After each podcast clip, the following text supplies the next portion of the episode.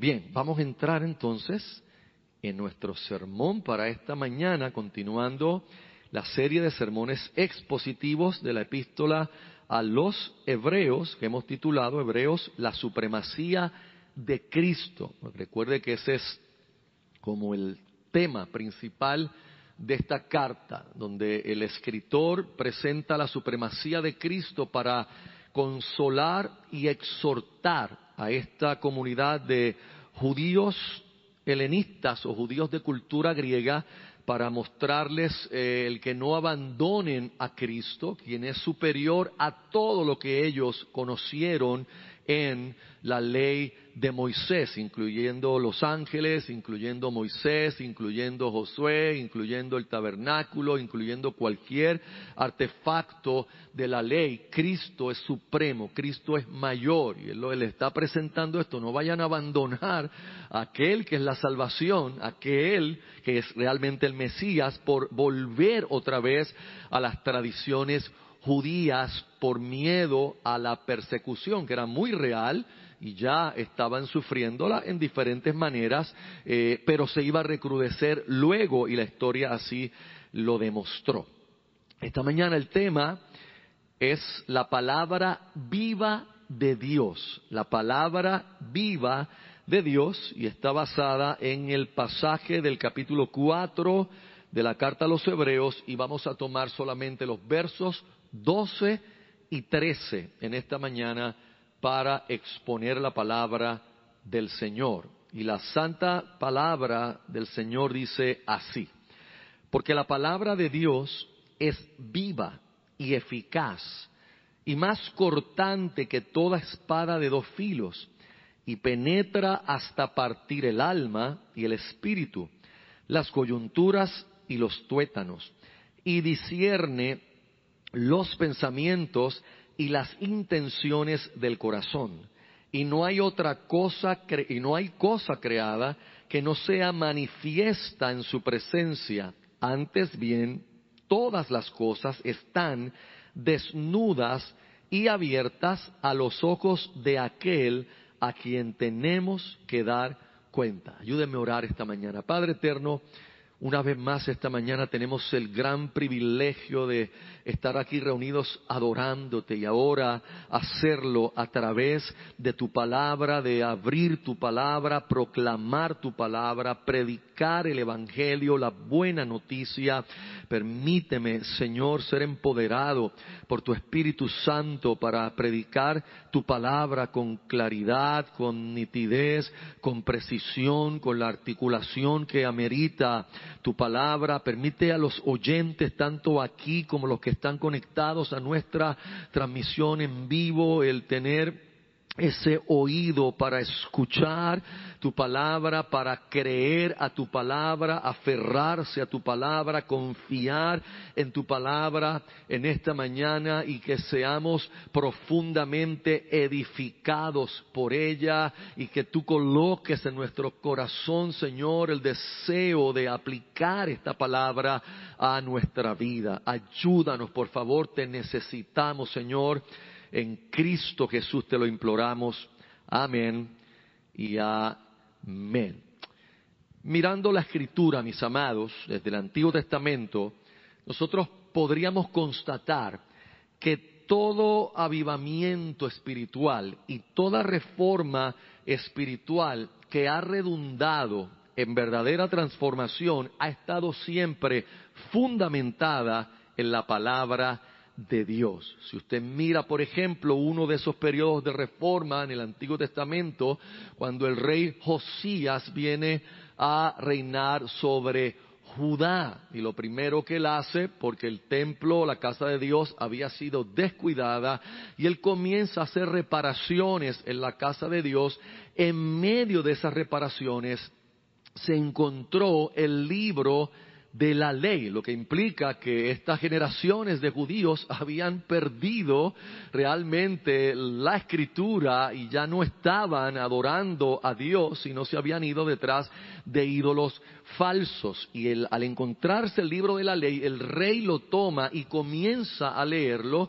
Y al leer el libro de la ley, la escritura, la palabra de Dios, trajo profunda convicción de pecado al rey, quien comenzó entonces hacer reformas espirituales en todo Judá que redundaron en un avivamiento nacional. Luego celebraron la Pascua que por años no se había celebrado y fue un tiempo de gran avivamiento, de gran momentum espiritual, porque la palabra de Dios fue hallada. Si usted mira en la historia humana también hemos tenido lo mismo. Si usted recuerda la reforma protestante, todo comienza y ocurre porque eh, eh, Martín Lutero, eh, un monje agustiniano, fue alumbrado por la palabra de Dios y él comenzó a entender que las cosas que se estaban postulando por la iglesia en ese momento, muchas de ellas estaban equivocadas, no estaban basadas en la escritura,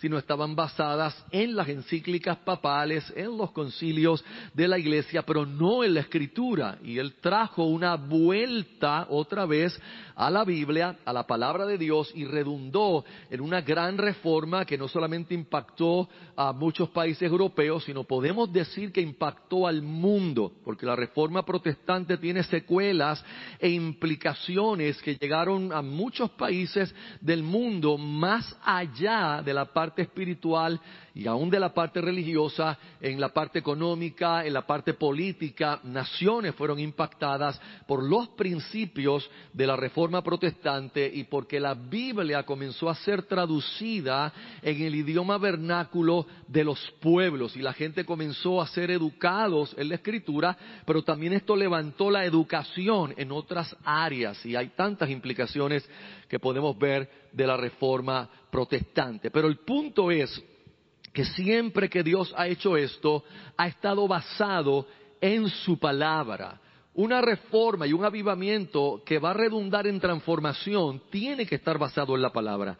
Si no, es solamente emoción y las emociones son pasajeras, son efímeras y no transforman. Y lamentablemente hemos visto otros avivamientos o, pareciendo avivamientos que no han estado basados realmente en la escritura, sino en experiencias y en emociones. Y lo que hemos visto es que en vez de bendecir al cuerpo de Cristo, han traído problemas a la iglesia cristiana, al cuerpo de Cristo. Por lo tanto, una vez más repito, verdadero avivamiento, todo verdadero progreso espiritual tiene que estar fundamentado en la palabra de Dios. Hoy nosotros vamos a ver dos versos de la escritura que son ampliamente conocidos. De hecho, muchos de nosotros quizás hemos aprendido de memoria el verso 12 de este capítulo 4 de Hebreos, desde quizás si usted se crió en la escuela bíblica, eran versos que nos ponían a aprenderlos de memoria y nos relacionamos por mucho tiempo con estos versos, han sido el tema de muchas predicaciones, de muchos estudios bíblicos que quizás usted ha tomado y ha tenido, pero a la vez que eso es así, tenemos una situación y un problema con estos versos, y es que casi siempre estos versos, el, el 12 y el 13 de este capítulo 4, han sido tomados fuera de su contexto. Han sido prestaditos, tomados prestados para cosas buenas. No hablo que han sido tomados de mala manera, sino para un estudio bíblico donde estemos hablando del poder de la palabra de Dios, pues tomamos estos dos versos como referencia de cualidades que tiene la escritura y poder que tiene la escritura. Y eso está muy bien, eso es correcto, no hay nada malo en eso. Pero, hay un gran pero. Pero para poder entender un pasaje, para poder entender de qué se tratan esos dos versos en realidad, tenemos que verlos en su contexto y obviamente esto está en la carta a los hebreos y se encuentra en un pasaje que comenzó en el capítulo 3 y que no ha finalizado, donde el escritor está trayendo una amonestación solemne a estos judíos para que no haya en ellos un corazón malo de incredulidad para apartarse del Dios vivo. Entonces nosotros lo que tenemos que ver esta mañana es cómo estos dos versos se relacionan con ese contexto, porque tendríamos que decidir, o estos dos versos son un paréntesis en lo que él está trayendo y hace un paréntesis como el apóstol Pablo hace, algunos paréntesis en sus cartas,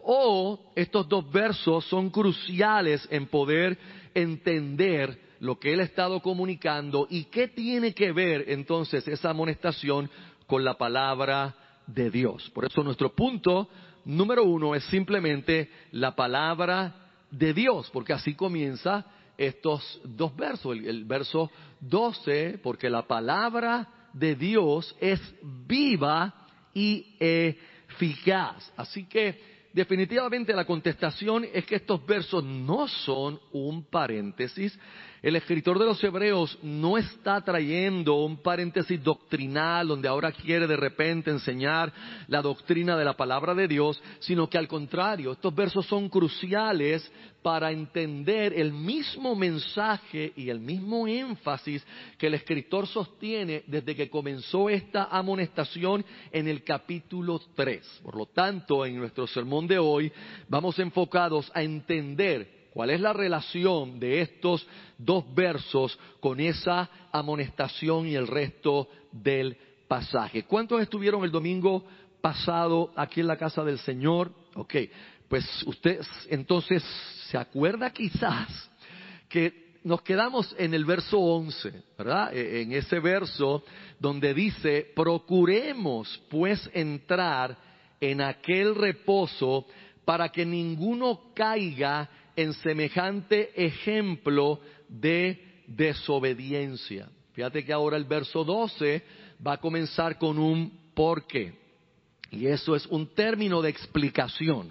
hemos visto términos de conclusión que el escritor de los Hebreos usa mucho, pero este es un término de explicación. Nos va a explicar eh, cómo, eh, por qué la palabra de Dios es tan importante en nosotros procurar entrar en aquel reposo, en la salvación de Dios, en el reposo que Dios ha preparado para los que le aman. Y la advertencia es que ninguno caiga en semejante ejemplo de desobediencia. Y el ejemplo de quién es que está hablando el escritor de los Hebreos si usted ha estado conectado y ha estado en los sermones, usted sabe que él se está refiriendo a la generación que salió en el éxodo de Egipto, aquellos eh, primeros judíos que fueron liberados de la esclavitud en Egipto y que salieron al desierto para cumplir con la voluntad de Dios, pero que lamentablemente en vez de obedecer a Dios,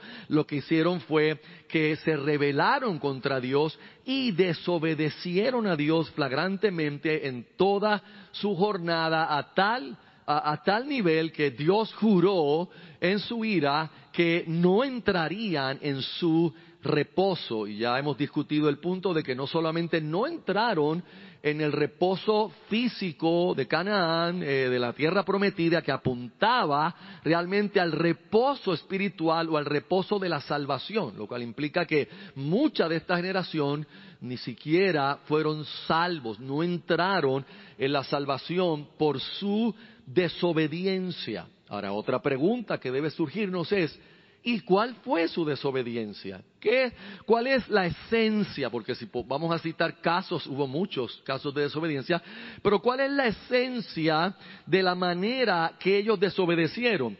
Y eso el escritor ya nos los comunicó en Hebreos capítulo 3, el verso 19, donde él dice, y vemos que no pudieron entrar a causa de incredulidad, lo que significa que la desobediencia de aquella generación fue incredulidad. Así fue que ellos desobedecieron a Dios. ¿Por qué? Bueno, porque Dios les mandó a obedecer. Dios les mandó a creer en su promesa. Y la promesa de Dios incluía que los sacaría de Egipto, de la casa de servidumbre, que los guiaría por sus jornadas en el desierto, que los protegería, que les supliría todas sus necesidades y que luego los entraría a la tierra prometida, incluyendo el hecho de que con su poder también echaría afuera a las tribus aborígenes que habitaban esa tierra. Esa es la promesa de Dios, que Dios los salvaría, los entraría en su reposo. Pero ellos no le creyeron a Dios. Esa es la desobediencia. Ellos fueron incrédulos, desobedecieron a Dios al no creer a la promesa de Dios. Recuerde que la incredulidad es un gran pecado, porque si Dios omnipotente me dice que Él me va a entrar en la tierra y yo no le creo, estoy diciendo que Él no es omnipotente, estoy diciendo que Él no es suficiente Dios para hacer lo que Él ha dicho, para cumplir la palabra que Él ha empeñado. Así que esa desobediencia que menciona en el verso, eh, perdón, en el capítulo 4, verso 11, es la incredulidad, una falta de confianza en Dios. Ahora surge otra pregunta y a qué específicamente fue a lo que ellos fueron incrédulos. ¿A qué específicamente fue esa incredulidad? Bueno, el escritor de los Hebreos ya nos lo ha dicho en el mismo capítulo 4, en el verso 2. Si ustedes recuerdan, dice, porque también a nosotros se nos ha anunciado la buena nueva como a ellos, o el Evangelio como a ellos pero no les aprovechó el oír la palabra, o sea, la palabra de aquella buena noticia, la palabra de aquel evangelio, por no ir acompañada de fe en los que la oyeron. Así que ya podemos comenzar a hacer una conexión entre estos dos versos, el 12 y el 13, y lo que tienen que ver con el contexto del pasaje completo, capítulo 3 y capítulo 4, con esta amonestación. Y es que recuerde, para procurar entrar en el reposo de Dios, solamente puede hacerse mediante qué? Habíamos ya discutido, mediante la fe. No hay otra forma, no hay otra manera de ser salvos, de entrar en el reposo de Dios, si no es por gracia, mediante o a través de la fe. Y como ya hemos visto en ese verso 11 del capítulo 4, ese llamado a que nosotros procuremos entrar en el reposo no es sino entonces el llamado a que nosotros seamos diligentes en oír, en creer y en confiar en la buena noticia, en la promesa que por medio de la palabra de Dios nos ha sido dada. Por eso es que nuestro pasaje de hoy, el verso 12, comienza con ese ¿por qué? Porque es una explicación. ¿Cuál es la explicación?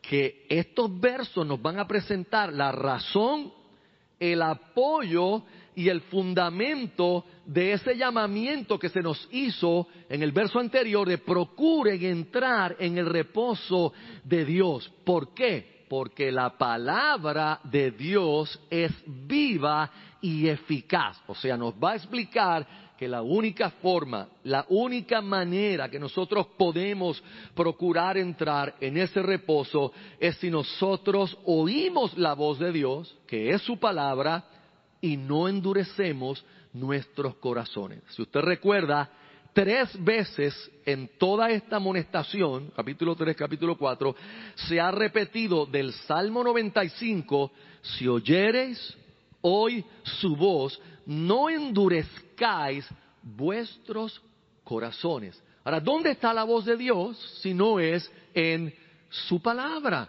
Nosotros tenemos la voz de Dios. Dios todo el tiempo está hablando a través de su palabra. En los círculos carismáticos, pentecostales y neopentecostales, se usa mucho hoy día una frase, los predicadores y los pastores en ese tipo de iglesia usan mucho esta frase cuando están predicando y dicen de repente, tengo una palabra del Señor para alguien aquí.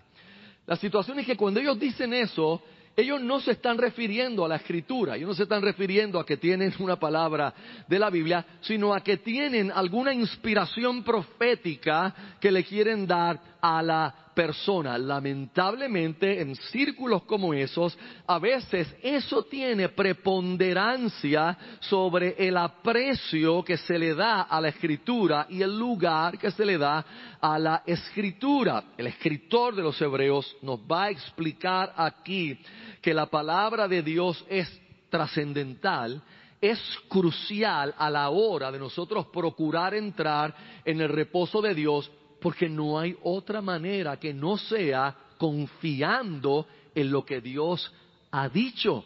Porque lo ha dicho Dios y porque como es nuestro punto número uno, es la palabra de Dios. No es la palabra de un político que hace promesas vacías y promesas huecas que sabe que no tienen siquiera manera ni plan alguno para cumplirla. No es la palabra de algún papá amoroso que, aunque no tiene los recursos, le hace promesas a los hijos que no va a poder cumplir. Estamos hablando de la palabra de Dios. Estamos hablando de el que tiene todo el poder.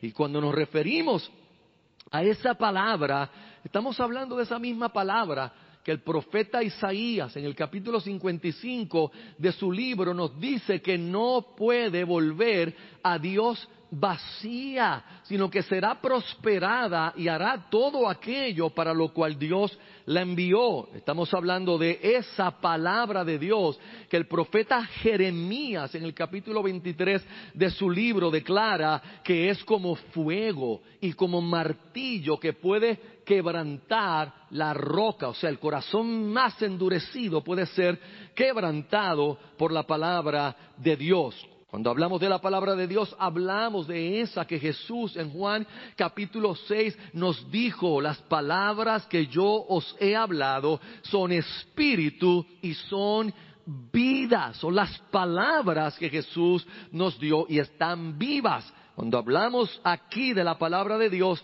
nos referimos a esa misma palabra que el apóstol Pablo se refiere a ella como la espada del Espíritu en Efesios capítulo 6, el verso 17. Cuando hablamos de la palabra de Dios, nos referimos a esa misma palabra que el apóstol Pedro en el capítulo 1 de su epístola nos dice, la palabra de Dios que vive y que permanece para siempre. De hecho, Pedro en esa epístola hace una comparación entre, él dice que toda carne y la gloria de ella es como la hierba del campo y la hierba se seca y la flor se marchita, mas la palabra de nuestro Dios, dice el apóstol Pedro, permanece para siempre. Así que entienda que esa es la palabra que el escritor de los hebreos se está refiriendo cuando les dice a esta gente, porque la palabra de Dios es viva y eficaz. Esa es la explicación. Aquí es que ustedes van a fundamentar el hecho de confiar en esta palabra para poder entrar en la salvación de Dios, en el reposo de Dios. Recordemos que el escritor de los Hebreos es un pastor que está consternado y abrumado porque sabe del peligro inminente de que hermanos de la congregación dejen la fe, abandonen a Cristo para volver al judaísmo por temor a las represalias, por temor a la familia misma, por temor a perder sus empleos, por temor a ser encarcelados e inclusive a ser muertos eh, si se recrudecía la persecución.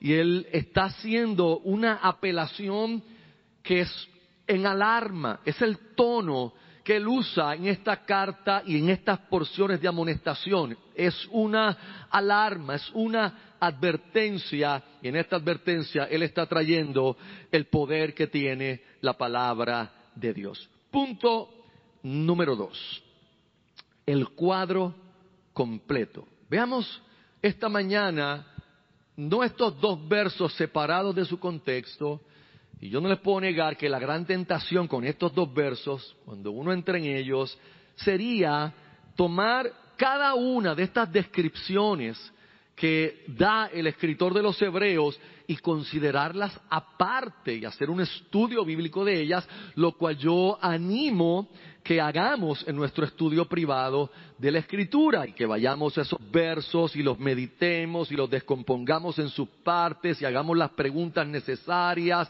y entendamos qué quiere decir esto, qué quiere decir que la palabra discierne, qué quiere decir que penetra hasta partir el alma, todo eso. Pero para efectos de uno poder entender el pasaje que estamos viendo, necesitamos no enfocarnos solo en los árboles, ah, porque podemos perder de perspectiva el bosque completo y la verdad completa que estos versos nos están dando, mis amados. Y hoy tenemos que enfocarnos realmente en ver lo que el escritor de los Hebreos quiere decirle a aquellos judíos pero quiere decirnos a nosotros mediante la palabra de Dios o el por qué la palabra de Dios es confiable, por qué yo puedo depositar toda mi confianza en la escritura, en la palabra. Martín Lutero, hablando sobre que la Biblia está viva, escribió, la Biblia está viva, me habla, tiene pies, corre detrás de mí tiene manos, me sostiene. Amados, hay grandes libros que se han escrito a través de la historia de la humanidad. ¿Quién puede negar que hay joyas de la literatura en distintas épocas del mundo y que son extraordinarias, son fabulosas, pero todas ellas están muertas?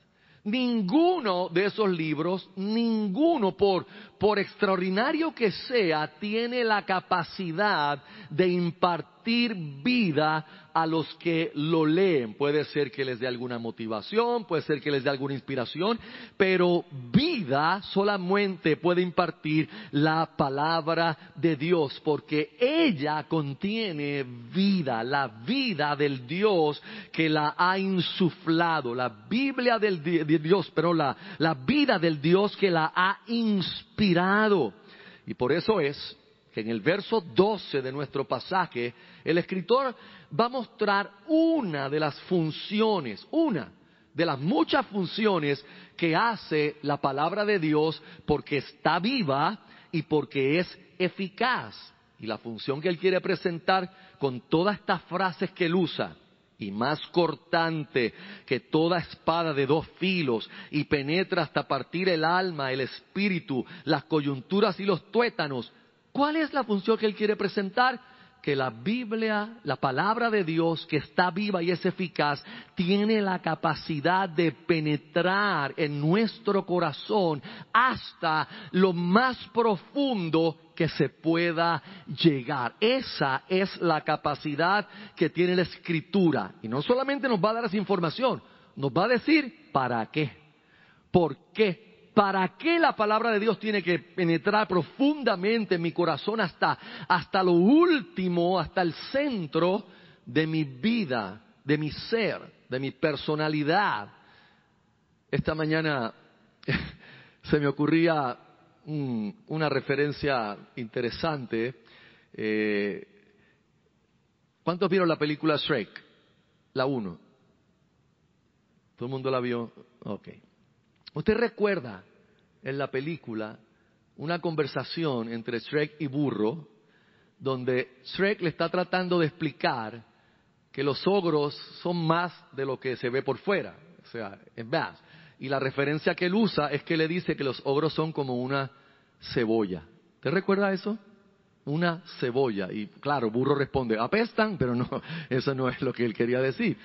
¿Qué es lo que quería decir Shrek? Que los ogros eran como una cebolla que tenían muchas capas. Eh, lo de afuera era una cosa, pero habían otras cosas. Claro, al ver la película uno se da cuenta que él quería decir que había sensibilidad en ellos, también había amor, pero no se veía eso por fuera. ¿Qué tiene que ver esto con, con nuestro sermón? Bueno, que todos nosotros tenemos capas, hermanos. Todos nosotros tenemos muchas capas. Esas capas que están formadas por ideas, están formadas por defensas que nosotros tenemos, están formadas por prejuicios, están formadas por conceptos erróneos, están formados por engaños, cosas que creemos acerca de Dios que no son correctas, están formados por nuestros miedos y todo eso tiene que ser traspasado por la palabra de Dios para poder llegar hasta el centro de nuestro ser y hacer el trabajo que ella hace. De lo contrario, no sería fructífera. Y nosotros sabemos que la palabra de Dios es viva, pero también es que eficaz.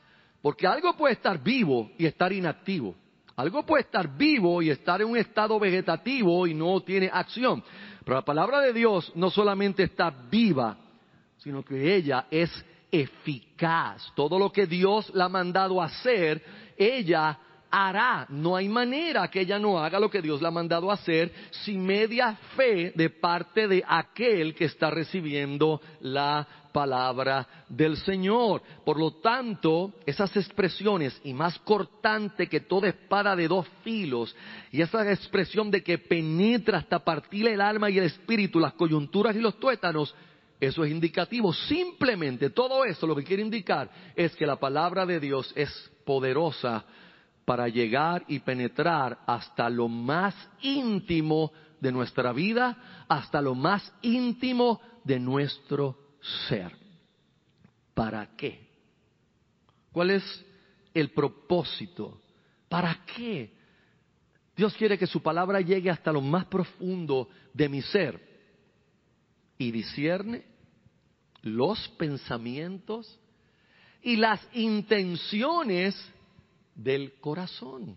¿Por qué la palabra tiene que llegar hasta allá? Porque mis verdaderas motivaciones están debajo de todas mis capas. Mis verdaderas intenciones están bien adentro, bien escondidas, donde nadie, que no sea Dios, puede verlas. Nadie que no sea Dios puede discernirlas. ¿Y qué Dios nos ha dado? ¿Qué herramienta, qué instrumento nos ha dado Dios que puede penetrar hasta lo más profundo de mi ser? Y cuando penetra hace el trabajo de exponer la verdad que hay en mí. Es la palabra de Dios, hermanos. ¿Qué es lo que hace la escritura en nuestro corazón? Cuando Él dice que discierne, es más fácil para nosotros usar la palabra evaluación.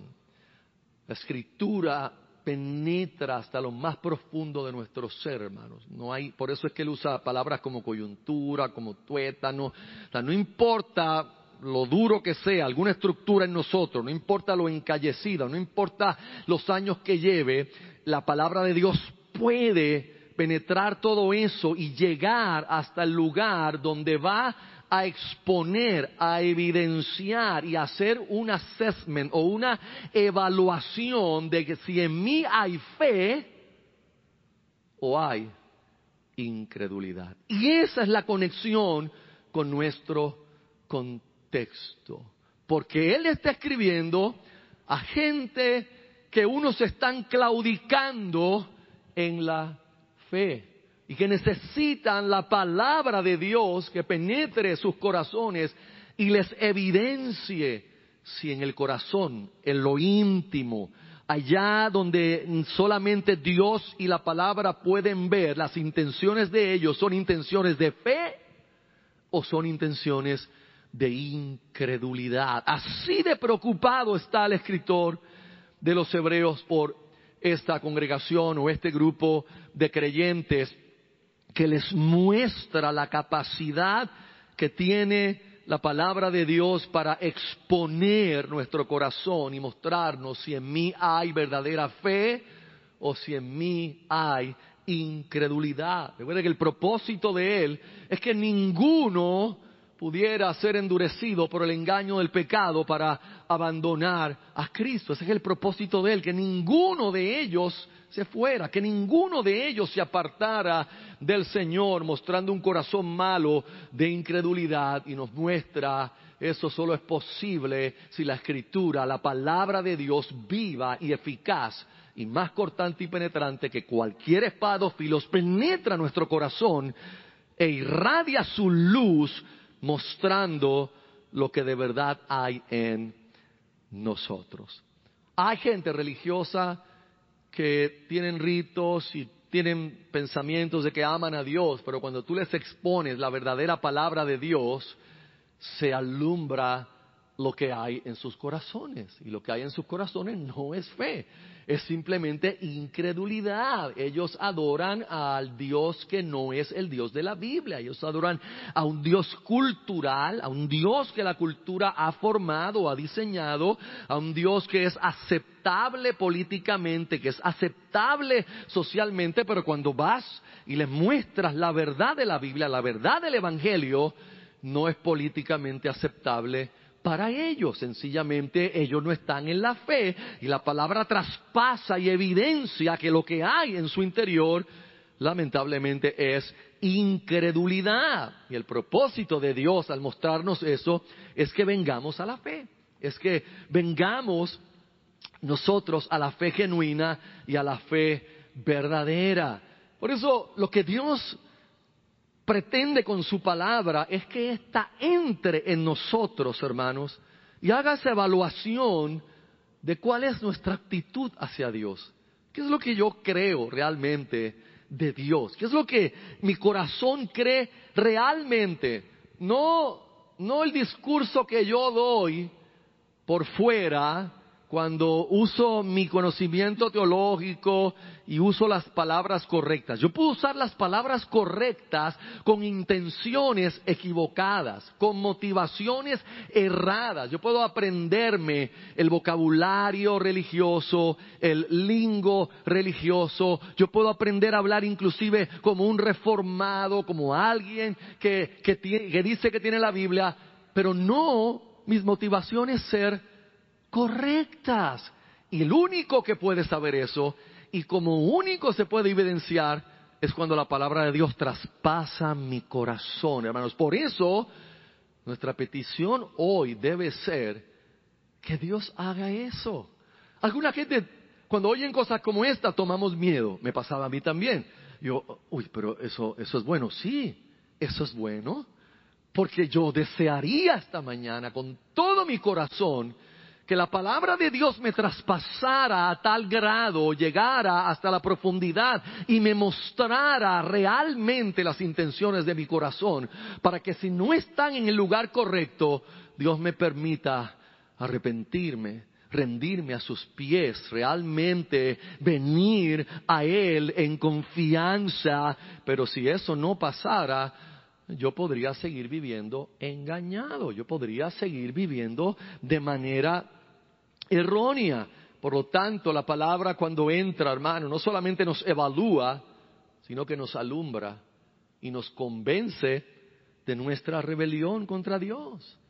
Y nos convence de que si ponemos nuestra fe en Cristo y en su palabra, vamos a someternos al señorío de nuestro Salvador. Recuerde que cuando uno entra en la Biblia, uno ve las exigencias de la santa ley de Dios y uno se siente aplastado por la demanda de santidad perfecta. Pero ahí mismo la Biblia me muestra a mi Salvador. La Biblia me muestra aquel que tomó mi lugar para que ya hoy yo no tenga miedo a las demandas de la ley, porque Él vivió la ley por mí y Él murió en mi lugar en la cruz del Calvario.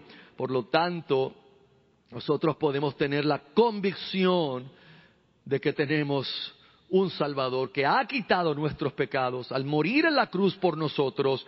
Y ahora nosotros podemos regocijarnos, hermanos, e ir adelante siguiéndole mientras crecemos en esta senda de santificación. Pero la única forma es que la palabra de Dios penetre en nuestros corazones. Por eso, amados, el día del Señor, la predicación autoritativa del sermón dominical es apremiante, es importante, es necesaria para nuestra edificación y para permitir que la palabra de Dios haga exactamente lo que estamos hablando en esta mañana.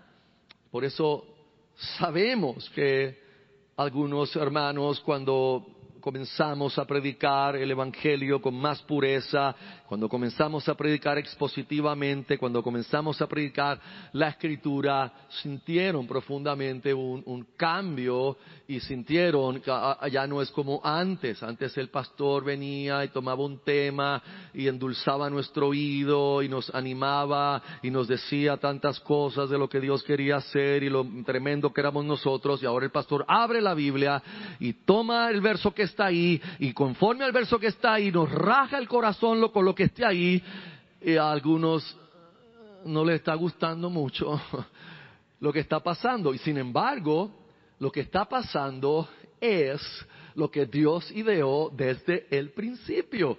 Que usted y yo vengamos aquí a adorarlo y ante su santidad perfecta se exponga la realidad de mi corazón para que yo pueda en arrepentimiento suplicarle, Señor, ayúdame a ser como Cristo, porque estoy lejos de ser como Él. Ayúdame en mi peregrinar, ayúdame en mi caminar cristiano, ayúdame en esta senda para poder crecer a la imagen de Cristo. Luego viene el verso 13 y dice, y no hay cosa creada que no sea manifiesta en su presencia. Antes bien, todas las cosas están desnudas y abiertas a los ojos de aquel a quien tenemos que dar cuenta. Es interesante. Cuando yo me criaba en la iglesia, cuando jovencito y, y prejoven o preadolescente también, cantaban un corito que decía Dios te ve. Dios te ve. Y yo odiaba ese coro. ya vienen con el mismo coro, Dios te ve porque yo no entendía la importancia de que Dios me viera. Yo solamente lo atribuía a, bueno, Dios me está viendo para condenarme. Pero hay mucho más en eso que sentirme condenado, porque ahora mismo, como creyente, para mí no hay ninguna condenación. So, el hecho de que Dios me vea y el hecho de que ahora este verso va a ser una transición de la escritura al ojo de Dios, como si la escritura fuera eh, en línea con el ojo de Dios, no debe traernos a nosotros un temor negativo, sino un temor reverente de que nosotros habitamos en la presencia de Dios todo el tiempo. No hay nada que yo piense, diga o actúe que esté fuera del ojo de escrutinio de Dios. Hermanos, esa es la realidad. Ninguna cosa yo puedo esconder. No hay. Yo puedo esconder cosas de usted. Yo puedo camuflajear cosas de los hermanos. Yo puedo disfrazarme ante los hermanos. Yo puedo ponerme un antifaz. Yo puedo usar caretas. Yo puedo eh, cambiar colores ante los hermanos. Pero ante Dios no puedo. ¿Por qué? Porque Él es omnisciente. Él conoce todo de todas las criaturas del mundo. No solamente de los seres humanos, de todas las criaturas. ¿O no dice Cristo que un pajarillo no cae a tierra sin que Dios lo sepa? Cuando yo estaba pensando en eso, mi mente se fue lejos a pensar. Iba a, hacer, iba a buscar el internet, pero después dije, dame dejar esa bobería, dame seguir en la palabra. ¿Cuántas puede ser la población de pájaros en el mundo? ¿Usted se imagina las especies de pájaros que hay? ¿De aves? ¿Cuántas pueden haber en el mundo? Y Dios conoce cada una y sabe cuando una de ellas muere y cae a tierra. Y la cosa es que Dios lo sabe todo de todos a la vez. Dios no aprende, Dios no recibe información nueva, Dios no recibe conocimiento nuevo, si así fuera Él no sería perfecto. Así que Dios conoce todo del pasado, del presente y del futuro, de todos a la vez. A la misma vez conoce todo, hermanos. Ese es el Dios que usted le sirve. Y ese es el Dios que ha dado una palabra tan gloriosa como la que tenemos, la escritura, la palabra de Dios, que al igual que los ojos de Dios, hace que todo sea manifiesto en su presencia. Que no podamos escondernos en su presencia. Que no podamos escondernos del escrutinio ni de la escritura, ni de los ojos de Dios, porque antes bien todas las cosas están como desnudas y abiertas a los ojos de aquel a quien tenemos que dar cuenta. Por herencia de Adán y de Eva, nosotros tendemos a tratar de escondernos de Dios como hizo Adán el día que pecó y que Dios vino a buscarlo al huerto y preguntó, ¿dónde estás tu hombre? Y Adán, que se había puesto taparrabos eh, porque se dio cuenta que estaban desnudos, ahora le dijo a Dios, oí tu voz en el huerto y me escondí porque tuve miedo se ocultó de Dios y trató de tapar su desnudez con unas hojas de higuera. Desde ahí en adelante, todos nosotros, descendientes de Adán, hemos tratado de escondernos unos a otros y lo logramos. Lo logramos. Muchas veces lo logramos, otras veces somos descubiertos, pero muchas veces lo logramos. Pero de Dios no podemos. Por eso un gran expositor, Barclay, explica de este verso lo siguiente. Lo que está diciendo es que en lo que respecta a los hombres, podemos usar nuestros adornos y disfraces externos, pero en la presencia de Dios estas cosas son despojadas y tenemos que encontrarnos con Él tal como somos. Hay veces que la gente pregunta, ¿por qué tengo problemas en la oración? ¿Por qué no tengo más deseos de orar? ¿Por qué no paso más tiempo en oración con Dios?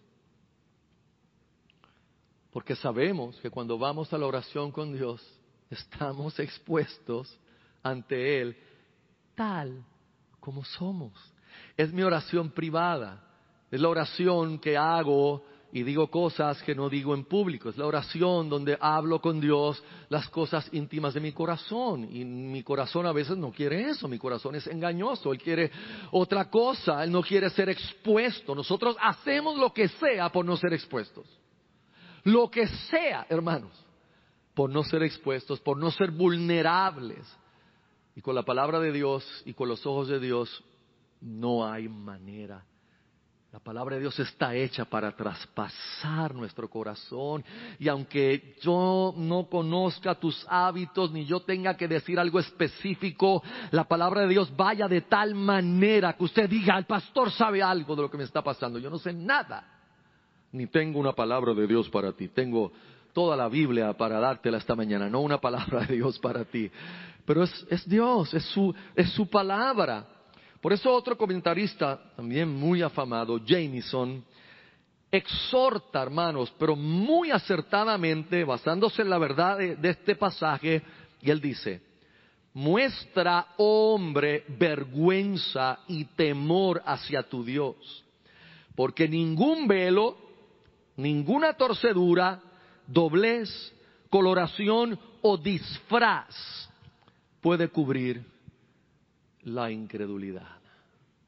Si usted está aquí esta mañana o me ve a través de la transmisión en vivo hasta o en la grabación otro día que lo esté viendo, hoy yo le animo a entender, si usted no es creyente, si usted no ha venido a los pies del Señor, que usted no puede esconder su incredulidad.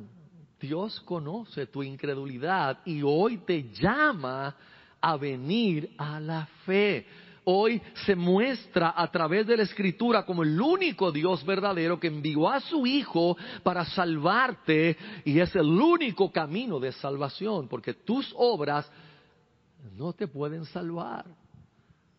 Ni el dinero te puede salvar, ni tu conocimiento te puede salvar, ni tus grados, ni tus logros, ni tus obras nobles te van a salvar. Solamente en Cristo está la salvación y solamente viene a través de oír la palabra, creer la palabra, confiar en la palabra, aferrarse a la palabra de Dios.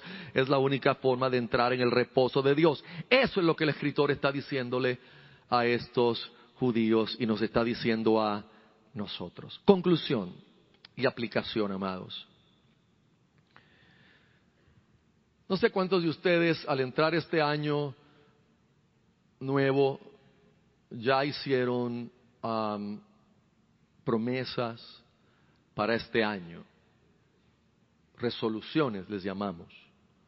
No tienen que levantar la mano, pero estoy seguro que algunos ya hicieron resoluciones de rebajar, bajar de peso, tonificar los músculos, comer mejor. Si yo fuera honesto, yo diría, para yo cumplir las resoluciones, este año he resuelto no hacer nunca ejercicio, comer todo lo que me pongan delante, porque eso es lo que es lo que sé que puedo cumplir, eso es lo que yo sé que puedo hacer. O no es verdad, no es esa resolución que he hecho. ¿Por qué estoy trayendo este punto? Porque, amados, la única forma de progresar en nuestro proceso de santificación es irradiando la luz de la palabra de Dios sobre nuestras vidas. Para no continuar amoldándonos y conformándonos a este mundo, a este sistema, sino que seamos transformados a través de la renovación de qué? De nuestro entendimiento por la palabra de Dios, que es lo que Pablo le escribe a los romanos en el capítulo 12 de esta carta. Vayamos otra vez al ejercicio y la comida.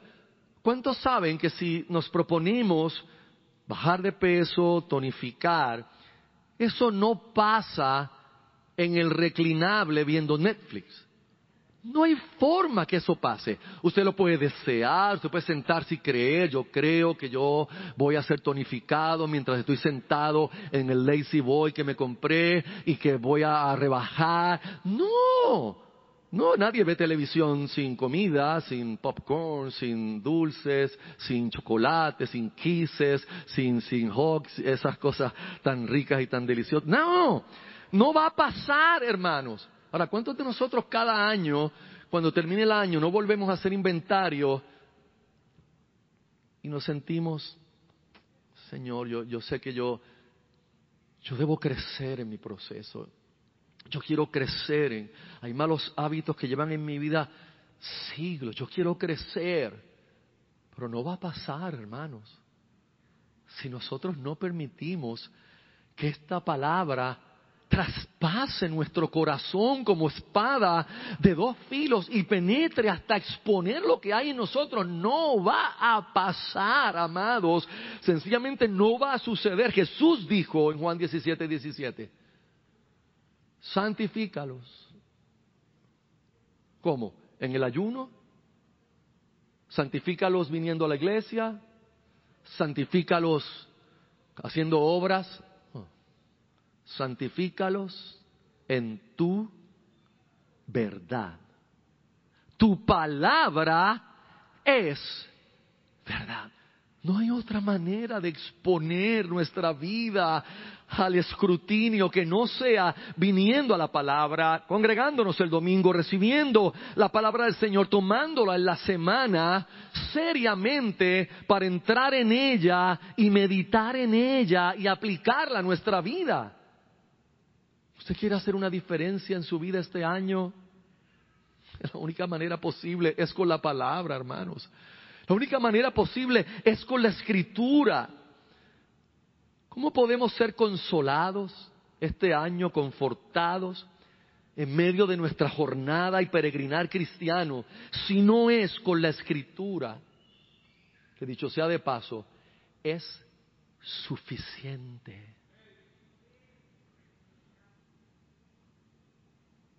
Oh, hermanos, yo sé de dónde nosotros venimos. Ay, no. Yo estuve ahí. Y no ha sido un camino fácil hasta aquí, créanme, no ha sido fácil. Y yo sé de las cosas que tuvimos, practicamos y donde pusimos mucho énfasis.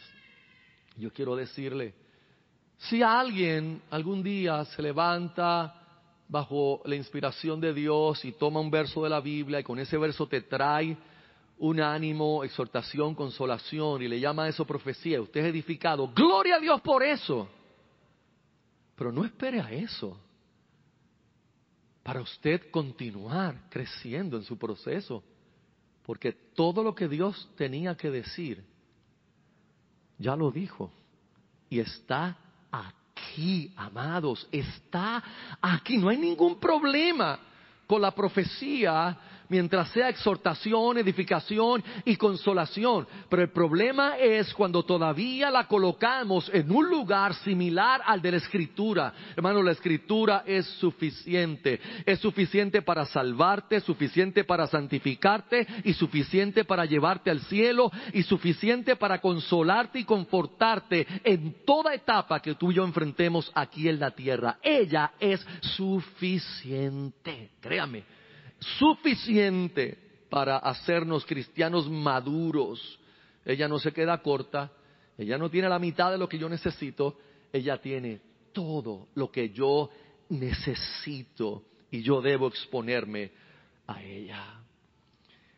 El profeta Isaías,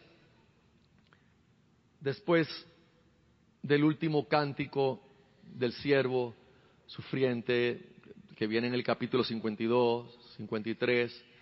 Luego los capítulos 54 y 55 se comienza la anunciación de las buenas nuevas, de por aquel que va a sufrir, por aquel que iba a entregar su vida, venía la buena noticia. Y por eso es que en el capítulo 55 y en el verso 10, el profeta habla de la palabra de Dios y nos dice, porque como desciende de los cielos la lluvia y la nieve, y no vuelve allá, sino que riega la tierra y la hace germinar y producir, y da semilla al que siembra y pan al que come.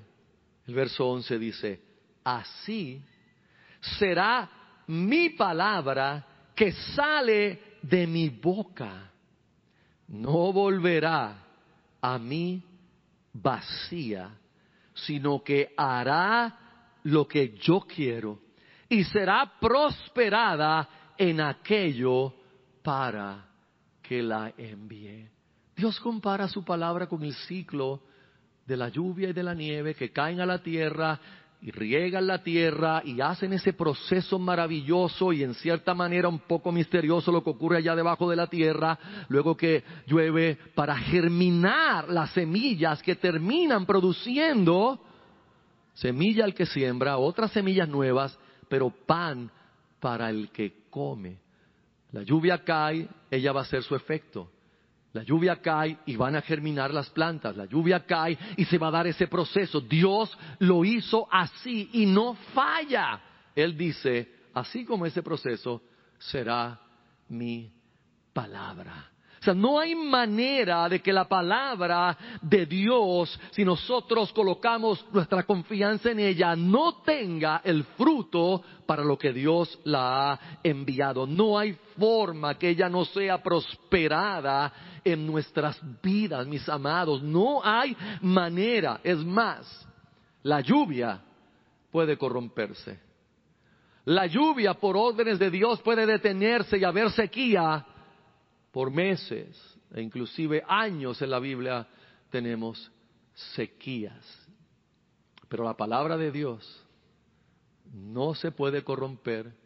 De hecho, se le llama incorruptible. La simiente incorruptible que nos hizo nacer de nuevo, le llama el apóstol Pedro. Y aunque haya sequías de lluvia, donde nunca habrá sequía, esa es la palabra de Dios, porque ella siempre fluirá como manantiales de vida y de verdad. Por eso el profeta antes del capítulo 55, en el 54, dice a los sedientos, venid a las aguas